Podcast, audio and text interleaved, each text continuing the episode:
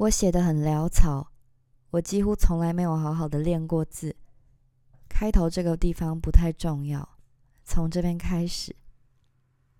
突然，我转身看着自己学生时代的照片，那时我只有十岁。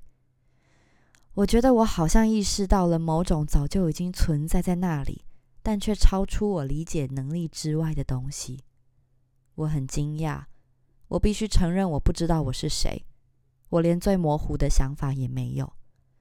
别人告诉我什么，我就做什么。在我所能追溯到的最早的记忆中。我听话顺从，几乎任人摆布。现在想起来，像一般的小女孩一样。我也有过一两次倔强的激烈爆发，但我同样记得母亲按规矩严厉惩罚我的所有经过。对我的姐妹和我而言，我们整个教育就是要让我们讨人喜欢。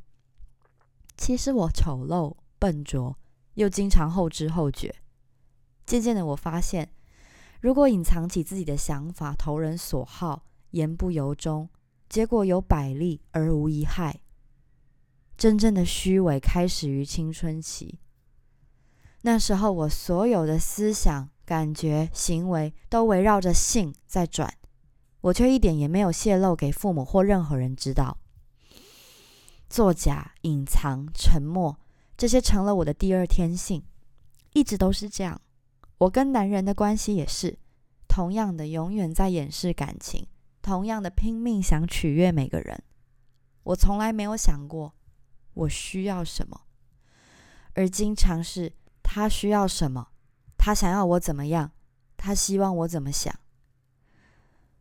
这不是我一向认为的无私，而是全然的懦弱，甚至更糟糕，是对内心真我的一无所知。我的生活里没有强烈的激情，我本性也不是一个狂热的人。但是当我想到去找出自己真的想要做什么的时候，我第一次感觉到强烈的兴奋。